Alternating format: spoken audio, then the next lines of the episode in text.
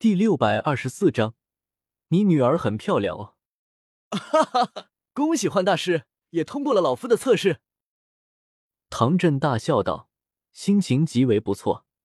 如今已经挑选出了两位炼药大师，他需要炼制的丹药已经可以开始炼制了。不愧是九龙雷罡火，果然厉害！幻大师苍白着脸庞沉赞了句，眼中带着浓浓的羡慕之色。天寒火即便和古灵冷火有些关联，也远远比不上异火。看看我，撑过九龙雷罡火一刻钟，可谓是轻轻松松，面不改色。他却是拼了老命才抗住这一刻钟，中途好几次撑不住，全靠咬牙坚持。这就是差距。唐振看向另一位丹塔克卿长老。这也是大殿内最后一位没有测试的炼药师。然而尴尬的是，他现在招到两个人了，不再需要炼药师。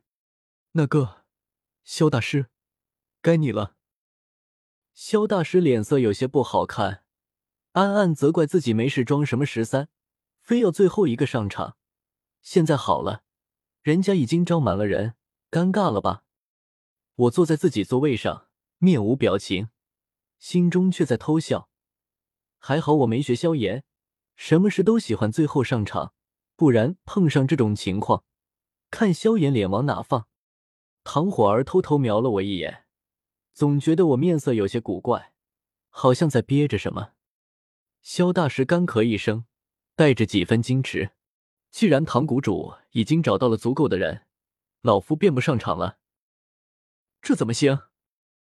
唐振忙道：“若是萧大师……”也能通过老夫的测验，三位便一同配合老夫炼丹好了。萧大师想了想，既然唐谷主这样说了，老夫便见识见识九龙雷罡火的厉害吧。异火在中州也不常见，不能拥有异火，与异火过过招也好啊。萧大师当即来到大殿中间，召唤出自己的火焰，那是一团蓝色火焰，凝聚成一条巴掌大的金鱼后。扑腾着闯入九龙雷罡火中，我瞧了几眼，发现这火焰比起幻大师的天寒火弱了一筹。结果也不出我所料，才坚持了没半刻钟，九条火龙一拥而上，将萧大师的金鱼撕扯成了粉碎。萧大师面色骤然一白，捂着胸口叹道：“不愧是九龙雷罡火，老夫不如也。”说罢。有些沮丧的回到座位，萧大师，还有诸位大师，请放心，但凡来了，我焚炎谷都会备上一份礼物的。唐振见状，连忙开口安慰落选的众多炼药师，顿时许多炼药师面露笑意，纷纷拱手道谢。唐振大袖一挥，看向我和幻大师，大笑道：“两位大师，你们助老夫炼丹，老夫也不会亏待你们的，报酬绝对令人满意。”二位可有什么想要之物？幻大师沉吟片刻，唐谷主，老夫需要一枚赤火晶晶，不知可否？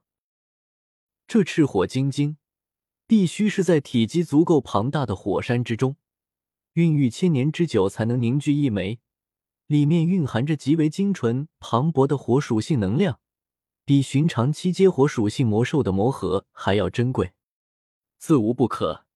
赤火。去库房取一枚赤火晶晶来。唐振大手一挥，就答应下来。这东西焚炎谷还是有几枚存货的。赤火长老当即出了大殿去取。此举惹得幻大师一阵感谢。唐振笑着应对几句，最后看向我，双眼微微眯起。纳兰大师，不知你想要何物？我从座位上起身，对唐振拱手，很恭敬的说道。小子一见到谷主，就被谷主身上的威武之气所折服。小子希望能加入焚炎谷，成为焚炎谷的长老。此言一出，满堂震惊。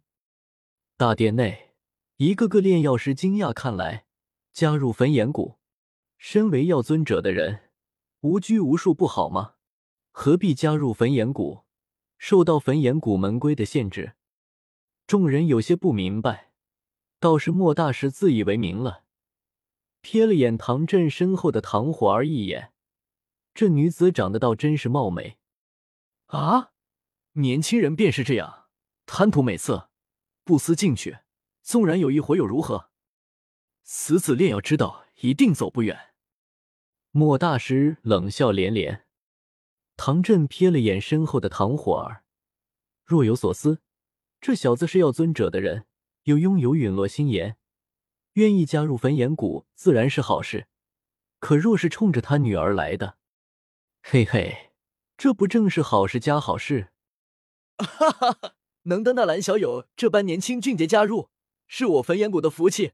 纳兰小友若是愿意加入，客卿长老之位，虚位以待。唐振大笑着，然而我的回话却让他的笑容瞬间僵住。谷主听错了吧？小子说的是长老之位，而非客卿长老。这两者听着差不多，实际却相差甚远。长老是自己人，拥有实权；而客卿长老既然挂着“客卿”二字，自然是外人，也压根没有实权，就一个虚名。唐振笑容收敛起来，面无表情的看着我，心中快骂开了花：“你这人有病吧！”老子连你什么来路都不清楚，你是不是要尊者的人还两说，还想当焚炎谷的长老？谁知道你是不是隔壁冰河谷派来的奸细？谁知道你加入焚炎谷是不是图谋不轨？一个虚名的客卿长老给就给了，实权的长老是肯定不可能的。而且焚炎谷就这么大，权力就这么点，让你当了实权的长老。其他的焚炎谷长老手中的权力是不是得匀一点给你？这谁肯干？真要让你当了实权的长老，其他焚炎谷所有的长老都得反对。他虽然是谷主，也压不过谷内所有长老。呵呵，纳兰小友，这种事情不是老夫自认能做决定的，得谷内所有长老一同决议。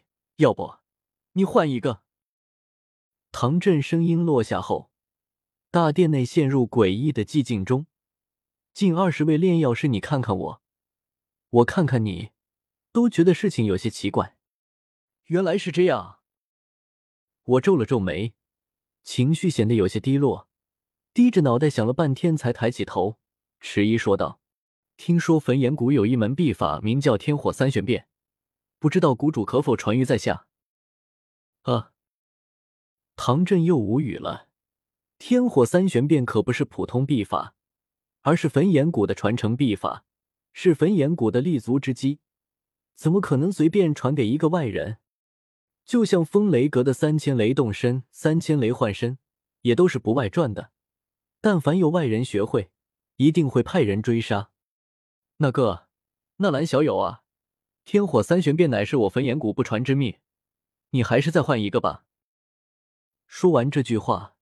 唐振自己都有些脸红，之前还大言不惭说什么都行，结果人家接连提了两个条件，这边没一个答应的，还焚炎谷主呢，还一言九鼎呢。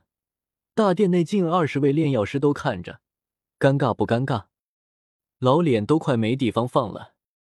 原来是这样，我又念叨了句，这一次沉默了许久，才抬起头。目光落在一袭红衣、亭亭玉立的唐火儿身上。谷主，我和火儿小姐一见如故，不如